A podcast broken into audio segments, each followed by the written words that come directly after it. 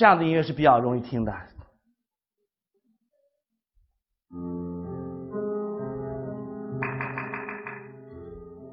第二个能力是关于注意保持能力的问题。大家有没有觉得听这样音乐是可以说话的，对吧？不管你说什么话，你不会漏过任何东西。你有没有发现？比如说，举一个例子，我说了这些话的时候，马上让你做记刚才那段旋律，还能记下来，对不对？记吧，好吧，你就听赵老师说话，没问题呀，对不对？还在记着吧？发现了吗？这样的音乐不需要太多的注意力的分配。我们听一会儿吧，这音乐太难得了，在我这课堂上，你知道吗？你知道吗？当年周老师在第一次听到理查德·克雷德曼的时候，是多么的疯狂吗？当时没有谱子，你知道吗？我就听着录音带，把这谱子记下来，然后自己弹着听。所以当时我一听说理查德·克雷德曼要来中国，你知道我有多兴奋吗？啊，我太崇拜他了，你知道吗？后来直到我上了中央音乐学院以后，我开始不崇拜他了。为什么？知道吗？我发现中央音乐学院的附小的朋友们都给他都比他弹的还好一点。呃，当然不管怎么说，这是当年我的偶像。我还告诉你呀，周老师很幸运，有一次居然和理查德·克莱德曼坐飞机坐在一个这个紧挨着那个座位。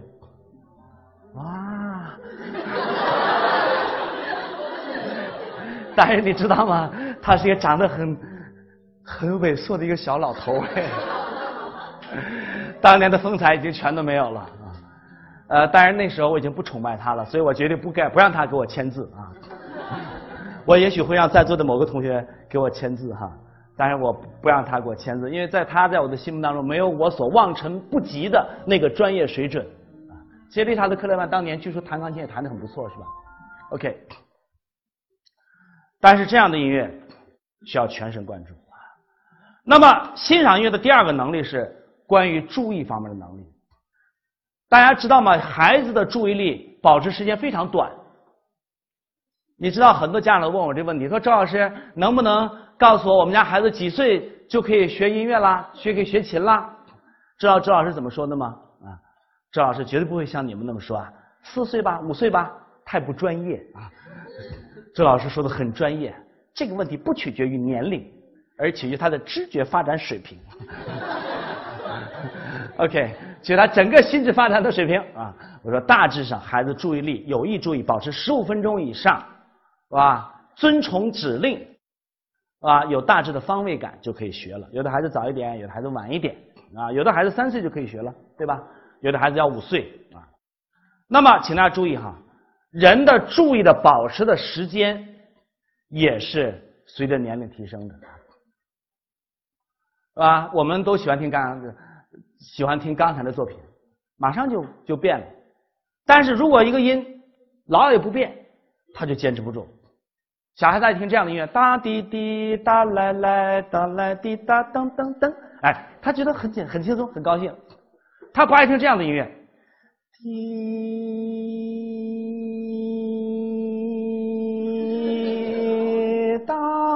哒来的什么曲子？OK，眯了半天他就走神儿了，那等不到拉出现就听不下去了。那么这样的音乐人们不爱听，为什么呢？注意力保持时间太短。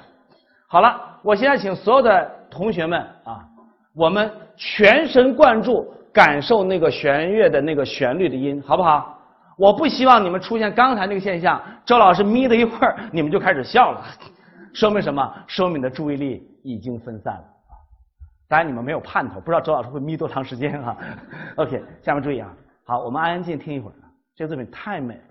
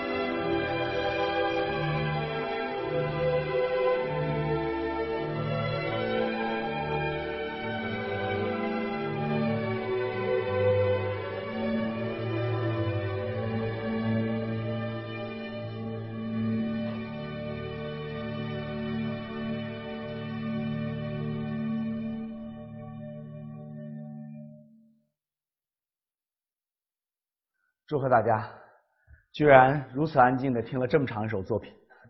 你们知道孩子们听这作品是什么反应吗？啊，你睡着了，那是好孩子。因为还有很多孩子到一会儿的时候就已经乱成一锅粥了，你知道吗？为什么注意力保持不了这么长的时间啊？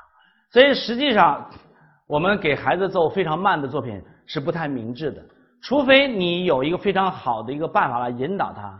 比如说，我们现在来呃教小狗熊睡觉，请大家不要干扰它，好吗？啊，用这种办法是可以的。那么下面我想给大家再听一个作品，这个作品在我看来也够慢。呃，其实我觉得人们很多人对这个李斯特啊有成见。我对李斯特的认识发生了两次改观啊，知道吗？大家知道李斯特一提起李斯特，你们想到什么？技术高手对吧？想到技术高手和运动员一样，运动健将啊。技术李斯特具有超人的技巧。你们知道吗？我们从事了这样一个绝望的行业。人类，大家想想，从莫扎特到李斯特多长时间啊？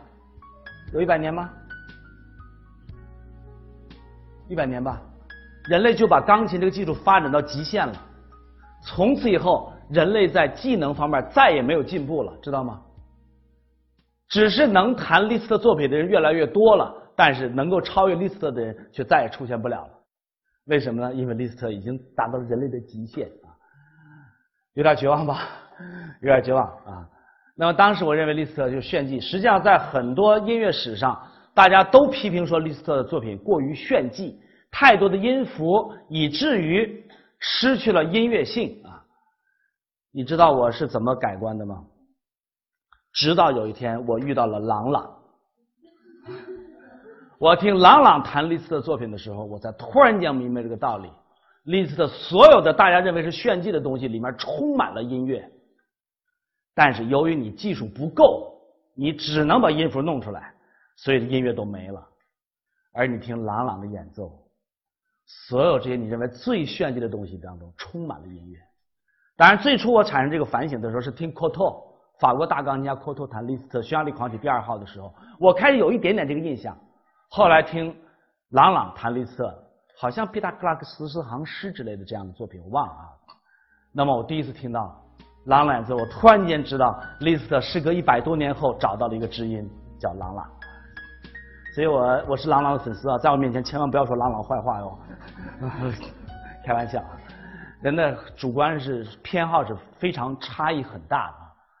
但是朗朗确实是他的想象力超越了我们常人，这是和他技术没有负担有很大关系啊。所以我第一次觉得朗李斯特他的作品。实际上，本来那些炫技的东西都充满了音乐，只不过没有意识到。但实际上，你们知道吗？李斯特晚年，他笃信宗教啊，是不是？你我音乐史知识不太牢固哈。我印象当中，李斯特晚年是当了牧师的，啊，那么他他还挂了个十字架，你们看有的照片哈，挂了个十字架，笃信宗教。他写了大量的宗教作品。李斯特晚年的作品非常非常棒啊。那丽斯也很有意思啊，晚年有笃信宗教，还有十几个情人啊，这是很好的。好了，我们先来听听李斯特这个作品。呃，非常抱歉，我我我西方乐史的知识很差，所以我没有把这个 if verum corpus，我不知道怎么翻，什么意思？你们去查啊，这都是你们的作业啊。Shh.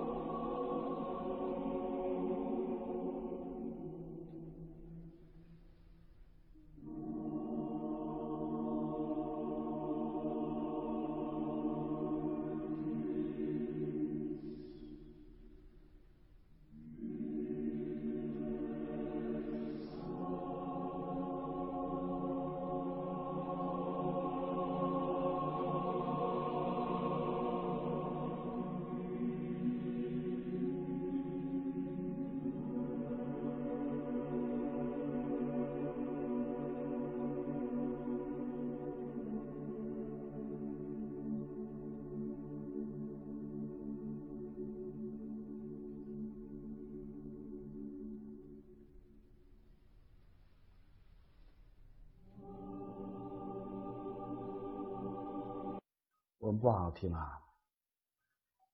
实在是太棒了，同意我的观点吗？大家知道吗？那种宗教那种感觉啊，内心的非常平和，那种慢慢慢慢缓缓的虚解，那种张力，在完全没有痕迹当中的续集，然后释放。你们知道打太极拳非常难，知道吗？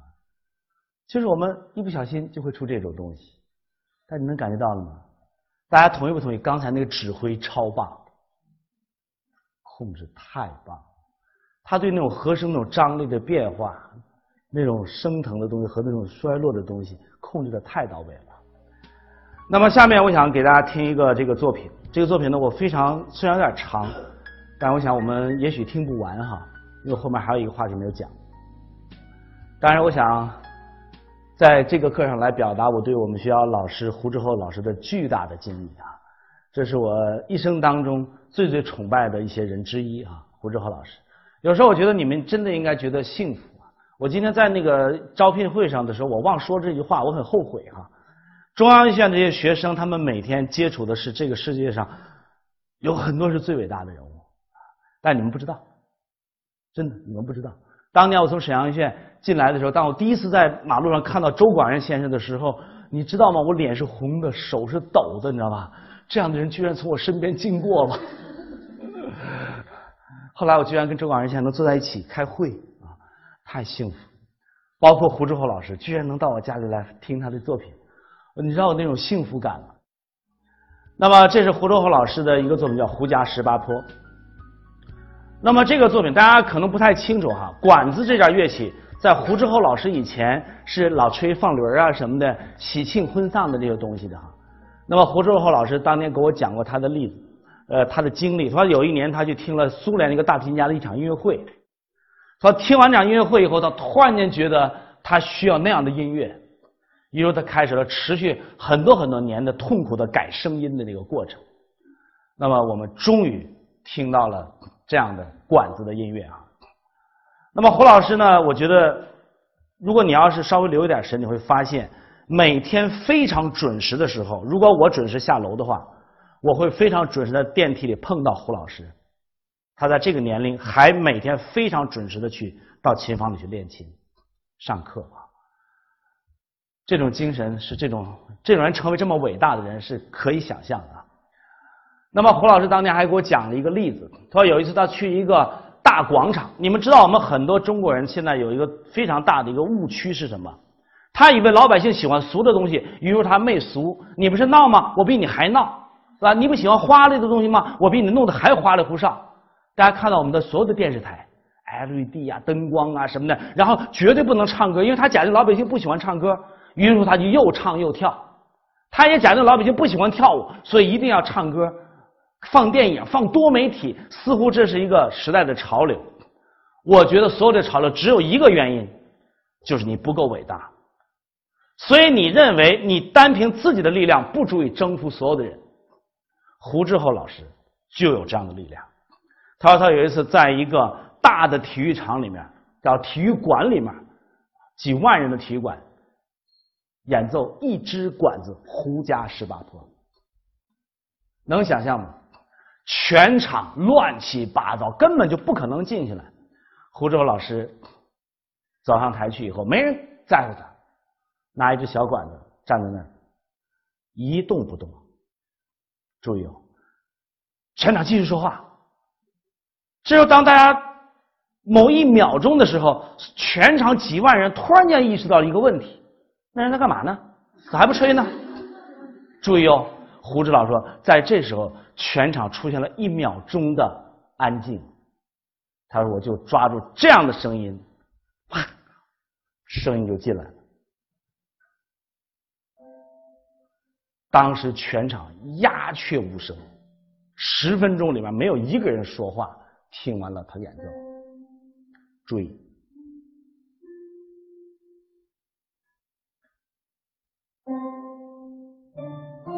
我觉得你要竖起所有的神经，不能错过任何一点点胡老师的强弱气息的变化。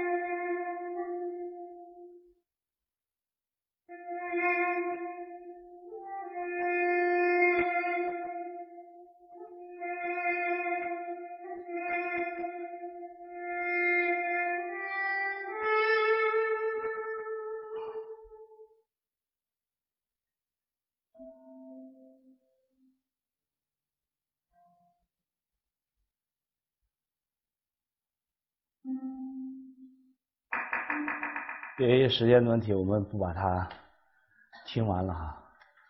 我想问大家，在这一瞬间，你有没有一种突然间有一种高山仰止的崇拜感？其实你们知道吗？我有一个朋友跟我说，他说有的时候会发现，我之所以不能成为一个伟大的演奏家，根本的原因不在我的技术，而在我的注意力不能那样专注。同意吗？特别奏那些那么简单的作品的时候，其实根本不是技术问题，就是你做不到那样专注。